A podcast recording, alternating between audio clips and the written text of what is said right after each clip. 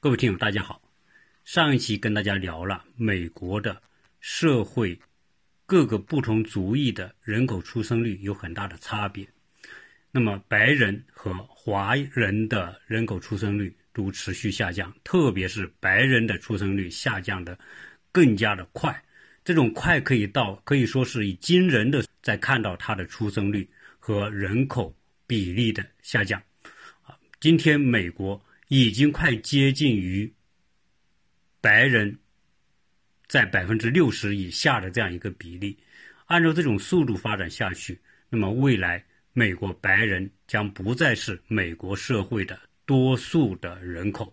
也就是说，在人口比例上，白人已经不占多数了。这只是一个时间问题，这种趋势不可能改变。我这个结论可以说是相当的绝对。为什么美国白人？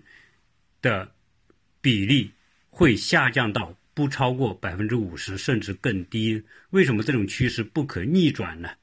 我想原因和当代社会的发展的这种底层的动力有关系。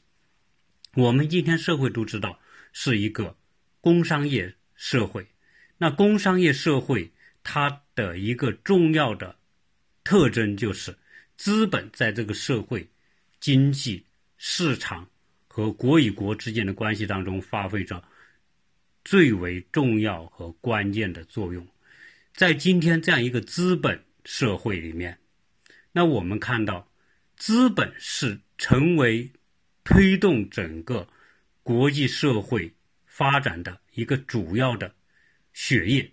没有资本这个血液，社会就会停止。那我们这种社会的发展。它会不停的要补充血液来推动市场，那这种血液就是资本的增发，啊，资本增发一定会带来什么呢？一定会带来通货膨胀，所以我们通过数据可以看得到，随着人类社会资本的膨胀，人类社会的出生人口出生率是呈下降趋势的。特别是什么呢？特别是发达的国家、发达的经济体，这种趋势更加明显。这个在发达国家和经济体里面，随着它的经济发展，它的通货膨胀的趋势一大的趋势一定是通货膨胀。虽然可能偶尔出现经济危机、出现紧紧缩、出现停滞，但是呢，资本的增发是一个不可阻挡的趋势。资本增发就意味着什么呢？整个通胀是一定是持续的。我们今天看，不管哪个国家，你的广义货币、狭义货币的发放量都是逐年在增加的。啊，像美国、像欧洲，经常量化宽宽松干什么？都是要通过货币来推动这个社会的发展。当然，相应的这个泡沫也就越来越大。而泡沫增加，影响到每一个人的生活。今天我们说，在美国，一个家庭，一个中产家庭，他的收入增长速度肯定赶不上这种资本增发的速度，也就是说，通货膨胀的速度一定比他的个人家或者家庭收入的增长要快。那么这样一来呢，这些通货膨胀。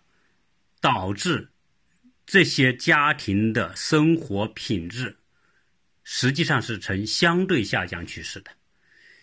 那同样一来，随着这种社会的竞争，不管是一个国家内部的社会竞争，还是国与国之间的竞争，那么人们人们都希望自己的下一代要胜出自己，而下一代要胜出自己。一定要对下一代有更多的投入，更多的培养，让他们有更强大的竞争力。这样一来呢，随着通货膨胀的发展，一个人才的培养的投入会持续的增加，而人们的相对的收入又是下降的，因此导致什么？导致在大多数的这种家庭，特别中产以上的家庭，特别是白人社会这种家庭和华人或者是亚裔社会这种家庭，他要维持一个孩子的成长的投入会更加的大。所以呢，如果说你要是生多了孩子，那意味着什么？你没有办法来投入对于一个孩子的成长，那你支撑不起这种投入啊！你说你同时生四个，那我想绝大部分的家庭、中产家庭是支撑不了对这种孩子的培养的啊！所以大家只能是什么呢？只能是减少孩子的出生。所以一般情况下，我们看到都是两个居多，有的甚至有一个，还有一些人他就根本就不生。对吧？这种情况都有，所以这种对于生活品质或者本身他就属于社会中上层的这些人来说，他就没有动力去生很多孩子，因为生很多孩子，除了你养得起之外，你还要付出很大的精力，要让他成长为有竞争力的人，这个东西都是要非常巨大的投入的。所以呢，越是我们说发达国家。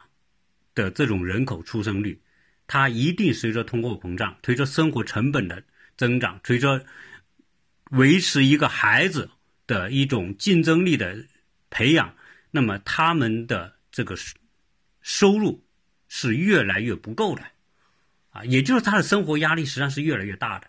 在这种双向的变化之间，就是说人们的收入。或者是支付能力随着通货膨胀它是下降的，啊，这样一来呢，这个对于这些白人家庭或者是华裔家庭，他唯一可能做的选择就是减少这个孩子的出生，啊，就是少生孩子，啊，这是他们唯一能做的。因为在美国社会啊，不同族裔他已经成一种趋势，比如说他已经属于美国社会中上层的，他肯定不愿意落到中下层去啊。所以呢，越高受教育程度越高，地位越高，职业越好，这些家庭它的出生率一定是呈下降趋势。而反之是什么呢？反之是那些原本就处于美国底层的那些拉美裔的或者是一些黑人，而他们本身没有那么高的要求。啊，对孩子的要求没那么高，同时呢，美国的福利政策也导致什什么？那些低收入的家庭反而能得到很多的社会福利啊，甚至说有些家庭就专门这些拉美裔的、那个墨西哥裔的这些人，他刚专专门在家生孩子，那些黑人啊，专门生一堆孩子，五六个生在这里，政府不停的给他各种各样的奶粉呐、食品呐，或者是住房补贴啊。而大量的补贴让他们不至于挨饿嘛，这是美国这种福利。美国福利实际上相比于欧洲那些福利国家那要差很多。但是总之呢，他对于这些中低收入的人呢，他还是给予了很多的法律和政策的照顾，因为他们手里还有选票，啊，所以呢，这种结构性的这种矛盾呢，它已经构成了很难改变的这样一种趋势。所以，我们说。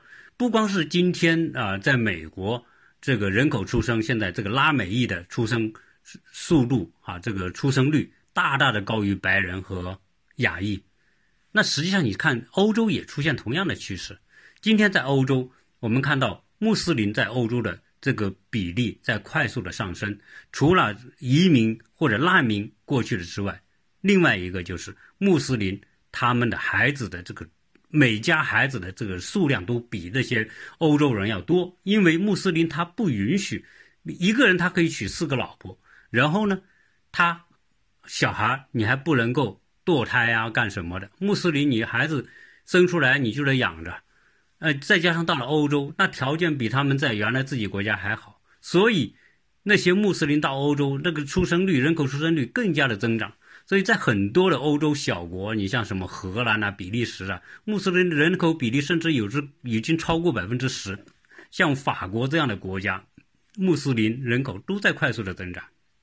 所以，未来的欧洲这种人口和族裔的变化，也会呈现这样一种白人的人口比例下降，而其他族裔的人口比例上升的这种趋势。如果用一个跨度一百年，五十年这样一个大跨度来看，那欧洲社会的未来的人口结构也会出现很大比例的变化。从而带动欧洲的政治格局的变化，这是同样的道理。那我们说美国的社会啊，是同样的一个原理。所以说到这里呢，我们就会知道，这种趋势没有办法改变。发达的社会、发达的阶层，它一定是少生孩子。这种美国社会的人口变化，就直接会带来对美国政治的影响，而且这种影响是深刻而重大的。原因在哪？我们说。今天美国的政治选举，我们可以看得到，经常有人说美国社会出现了割裂，出现了分裂，民主党和共和党。那这种政治的分裂是基于什么原因呢？曾经有一位学者叫亨廷顿，在二十年前就做过一个预测，对美国未来社会的变化，他所做的预测是什么呢？说未来的美国。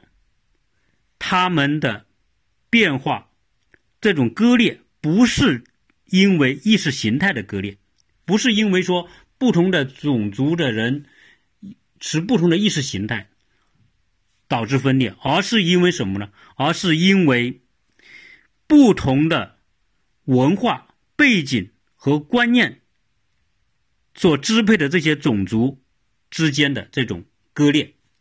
他说的更直接一点，就是不同文明之间的割裂。那为什么会出现这种情况？美国，当那位学者说，美国的战后的社会治理是失策的，美国的国家治理是出了问题的。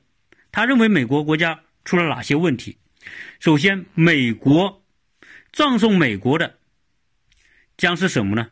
是。美国对外所奉行的普世主义，而对内执行什么呢？多元文化。美国对内的多元化是导致美国未来社会种族分裂的一个原因，因为美国保持它的这种多元化，每个种族涵盖在美国社会。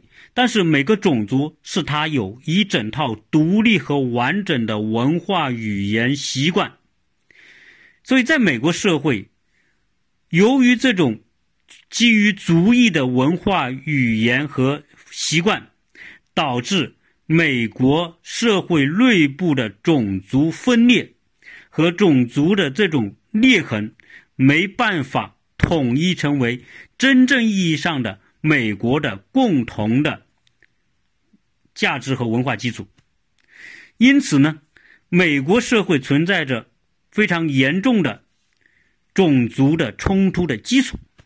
实际上，我们今天看到美国确实出现这个情况。美国就是一个大舞台，美国这个舞台有不同的族裔在这里，但是不同的族裔没有一个共同的文化，把美国的族裔统一在一个共同的文化价值观上面来。大家会说，美国不是有普世价值吗？是，美国的普世价值是对外的、对世界的、对其他国家的。对于那些他想要颠覆的国家，他会用这种东西作为一种旗帜啊。但是呢，对他们的国内来说，美国没有一个统一的文化旗帜，没有一个大家共同幸福的东西。这就是美国今天社会内部存在未来分裂的根本的原因。我们今天看美国社会，美国的各种族裔的人动不动就团结在一起游行示威。那我们看到拉美裔的人，如果他们要保护他们自己的权利的时候，他们就上街游行。二零一六年，拉美裔的人在美国。游行反对川普的这种种族政策，对吧？包括对这个严厉的打击非法移民等等。那这些墨西哥人是受打击的最严重的种族，结果呢，他们就上街游行。他们上街游行拉的国旗是什么？他们拉的国旗竟然是墨西哥的国旗。而美国也有穆斯林，他们信仰的是他们自己的宗教。所以美国的少数族裔的人，他们只认同自己的文化，而美国的这些共同的文化价值，在美国社会内部并不真正的存在，而且也没有办法真正的将美国各个族裔的人统一在一起，以至于现在林肯纪念堂作为美国的这个。重要的统一的重要的象征啊，林肯是因为南北战争，因为解放了黑人奴隶，对吧？那使得林肯具有世界在在美国历史上的举足轻重的地位，成为统一的象征。但是今天我们都会看到很有些人在林肯纪念堂用涂鸦的方式来表示对美国社会的抗议。同时，我们看到在芝加哥有很多人，少数族裔的人就要求将华盛顿公园、杰弗逊公园改名啊，说明什么？这些人他也是美国的公民，但是他们就不再认同我们所谓的美国的象征，什么华盛顿、杰弗逊这些国父，可能在他们眼里，好像这些人都不足以代表他们，啊，林肯也不足以代表他们，所以这可以。从这些表面，我们看到，实际上美国社会的这种、这种深层的思想和观念上的这种分裂是非常严重的。美国这种分裂是不是可以逆转呢？是不是通过哪一天，哎，可能大家突然就又统一在一起了呢？实际上，我们可以看到，美国的爱国主义是有的啊，在哪里？在美国独立战争的时候，美国是有爱国主义的。美国跟英国人斗争，美国人就团结在一起。我们要获得自由，我们要获获得平等，那些是他们的共同的需求、共同的愿景，也是他们共同的利益所在。所以，那些来自不同国家的美国人团结在一起，建立了美利坚这个国家。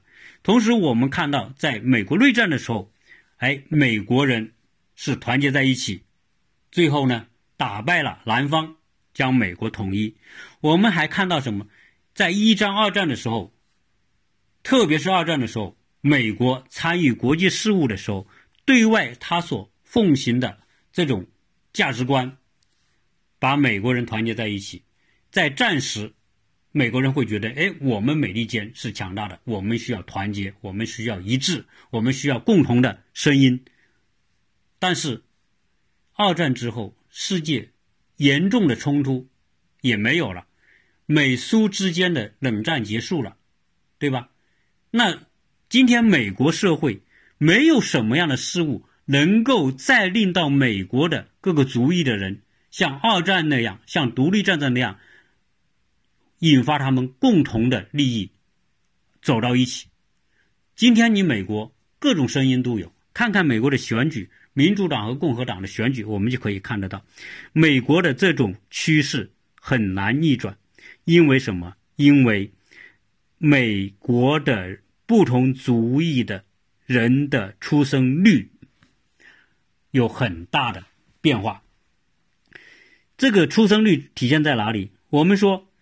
美国不同族裔的人，白人的出生率是最低的，其次是亚裔的出生率是比较低的，然后呢，黑人的出生率相对好一点、高一点，人口出生率最高的是拉美裔的。这个出生率呢，用一个这个每对夫妻的生孩子的这个数量来决定，黑人是。一对夫妻一点八二个，白人是一点七二，而拉美裔的这个家庭是二点零七，最高。啊，那那大家问，为什么白人这个出生率会这么低呢？白人家庭为什么不怎么生孩子呢？当然，这个话题呢，实际上我原来是讲过的。为什么？大家会知道，在美国社会，亚裔的。经济地位比较高，但是呢，白人的政治地位最高。那白人和亚裔由于他们想维持他们比较高的生活水准，他们的出生率自然会下降。当然，这是这个话题，如果拿出来讲，单独可以讲一集。为什么呢？因为今天美国社会啊，它是一个资本社会，是个商业社会。那作为资本和商业社会，你要维持一个小孩的高质量的成长，就意味着什么呢？投入在小孩身上的精力和投资是巨大的。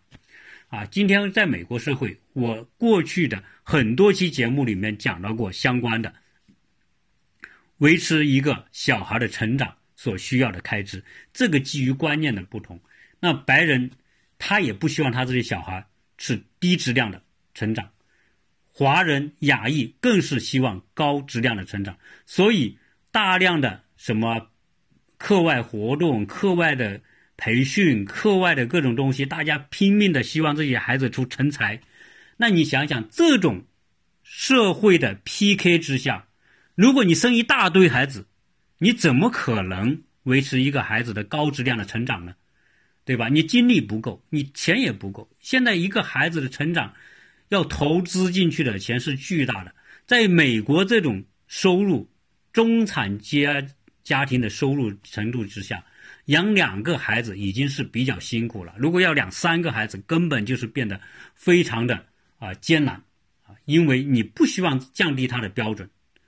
但是拉美裔的人不是这么想的，拉美裔的人想：美国我把小孩生出来，学校有有书读，虽然读的是四分五分无所谓啊，有书读就行了。然后呢，读完书之后呢，哎，找一份工作做，在美国。大量的低端的工作需要人做啊，那你们白人不做，华人不做，亚裔不做，那我们来做。所以你今天看到美国的社会里面，这些拉美裔的人，或或者说老莫这个族群的人，人家就第一要求不那么高，然后工作也要求不那么高，他就可以生一大堆孩子。所以墨西哥家庭夫妇。一对夫妇生五六个孩子是很正常的，人家就放开生，反正基于你美国的法律，基于美国的政策，你我生孩子生的多，你就要给我补贴，然后什么各种各样的券、各种各样的票发给我，呃，你也不会小孩也不会饿死，哎，所以墨西哥人他要求低，所以只要不饿死，对吧？病有地方看，对吧？拿个白卡，我有地方啊排排队，对吧？我有地方看病。吃有地方吃，有上学的，那就够了。所以人家大量的生孩子，所以拉美裔的这个人的出生率远远高出其他族裔的。在今天拉美裔的人已经有这么多的这个人口的基数的情况之下，他的出生率再高，再加上什么？再加上大量的来自于拉美的非法移民。这个东西是没办法阻挡的，所以我们可以看得到，今天美国的两党之争有一个很重要的这个趋势，就是美国的两党之争是导致美国的这种政治和社会分裂的一个很重要的原因，而且两党是加重了这种分裂。为什么呢？因为两党代表利益不同，共和党我们说是。以白人为主，他们是持保守观念，他们想维持白人占统治地位的这样一种社会结构。今天的美国的政坛里面，当然毫无疑问还是白人占主导，但是白人占主导，它也分两类人：一类人是代表这个保守的白人势力的，一类呢是代表中低收入家庭的社会群体。那民主党。主要是代表了我们说的低收入的群体，而且呢，民主党为了获得足够的选票，那美国是一个选民政治嘛，每个人有一张票，只要是美国公民，我都有一张投票权。那这个民主党主要拉拢谁？主要就拉拢那些低层的、中低收入的家庭，包括非法移民的家庭，或者是。那些墨西哥裔的家庭，黑人家黑人的家庭，啊，这是民主党的这个主要的票仓。那他为了维持他他想获得竞选的胜利，他就必须维持他对这些族群的支持。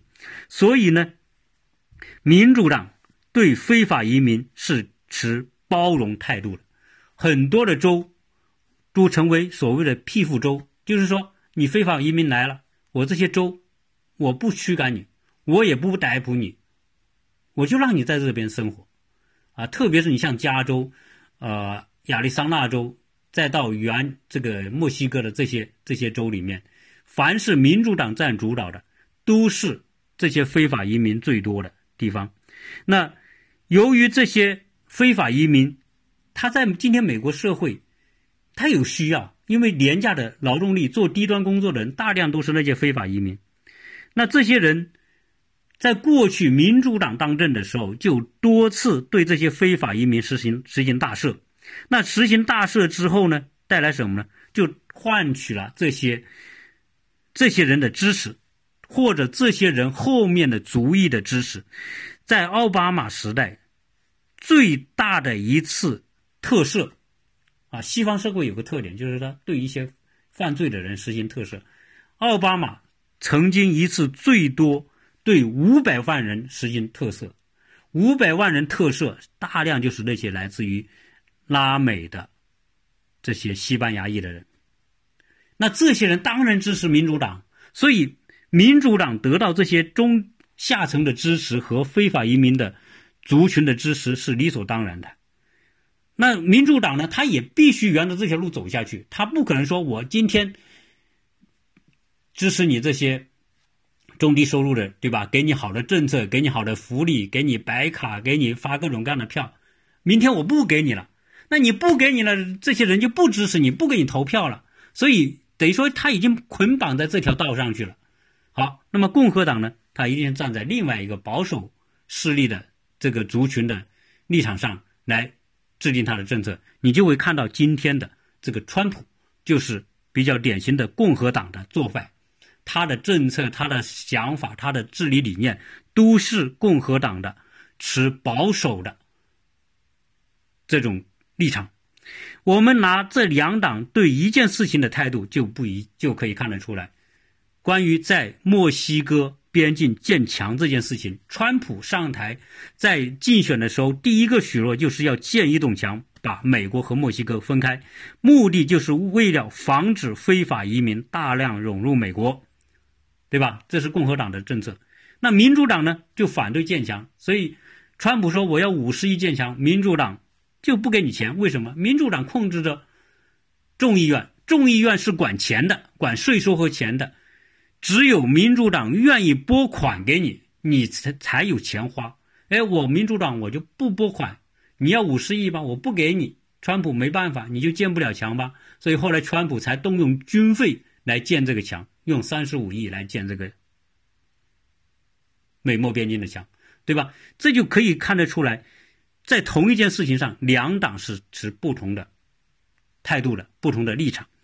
而在民主和共和两党这种之争，他们要抓住他们的那个票仓和支持的群体，那这样一来，他们就会将他们的立场和政策做到底。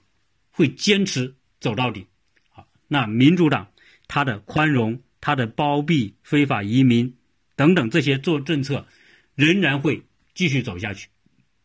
而共和党的这种严厉的政策，打击非法移民、打击这种这种偷渡，对吧？然后打击犯罪这些也会严厉的执行下去。所以，在美国社会，你看这种分裂的基础啊，首先是基于族群背后的。观念、文化和语言。今天我们看到，美国在美国的南部各州，西班牙语已经在很多地方成为第一语言。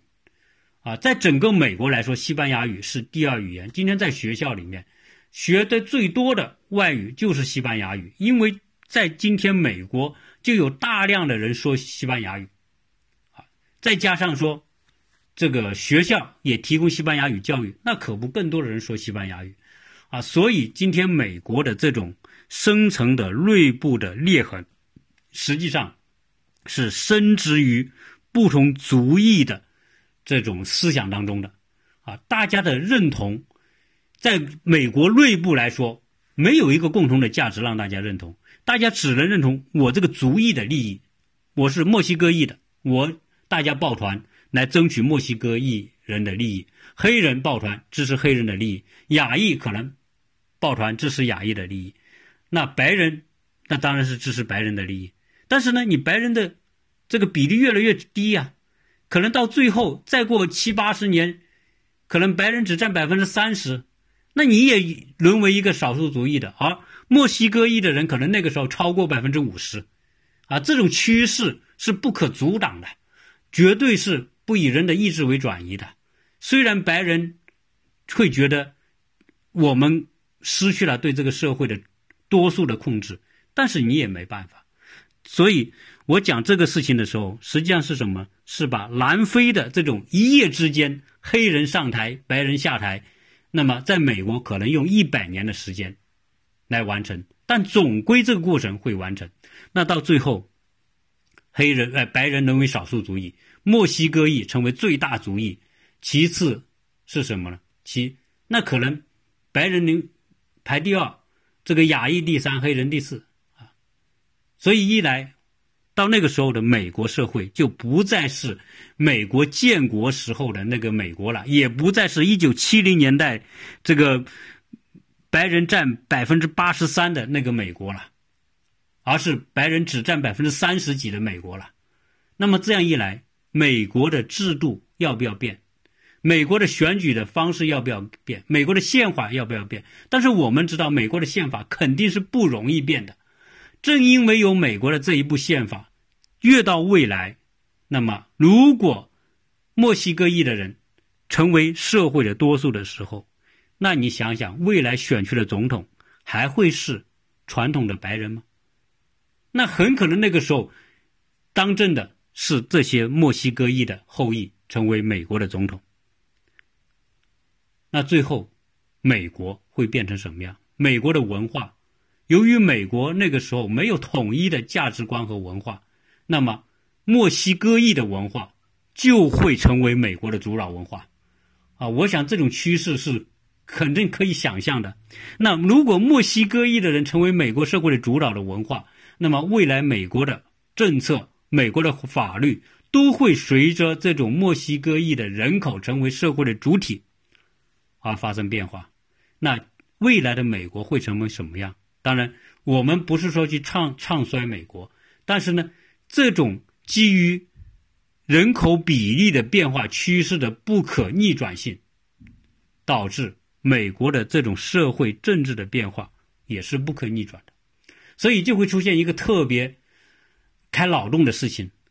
我们说，在过去的一百五十年，美国西进运动的时候，大量的占领墨西哥人的。土地把它变成美国的今天的领土，也许过了八十年、一百年之后，西班牙裔的这些美国人用他们强大的生殖能力、生孩子的能力，就把当初美国人用武力占领的那些领土，又变成墨西哥裔人的领土，啊，美国变成了墨西哥裔主导的社会，成为。一个跟今天墨西哥有点相似的社会，但这个是很多人能够想象得到的。所以这个世界啊，就是这么一种方式，就是说我当初打不过你，但是一百年、两百年之后，我用另外一种方式，很轻松的就把你赢过来了。啊，因为我人多，那我只能越生越多，再加上我的观念是不怕多生。对吧？你们都怕多生，我不怕多生。那未来，不管我受教育多和少，我是美国公民，我有就有那一票。你不管你受多高的教育，你也只有一票。谁比谁厉害呢？肯定我人多我厉害。所以这就是我们说基于美国的人口变化，我们做这样一种推演之后，会发现未来的美国是会非常有意思的。当然，可能。我们看不到那一天，但是我们的下一代的下一代，因为也就是发生在七八十年之后的事情了，啊，这些呢，在下面几代人就可以看得到，是一种特别有趣的事情。今天来跟大家做一种推演，啊，反正也也算一种意淫吧，啊，希望呢这个话题呢，哎，大家会喜欢，也希望大家多为美国新生活的专辑给予评价。谢谢大家收听。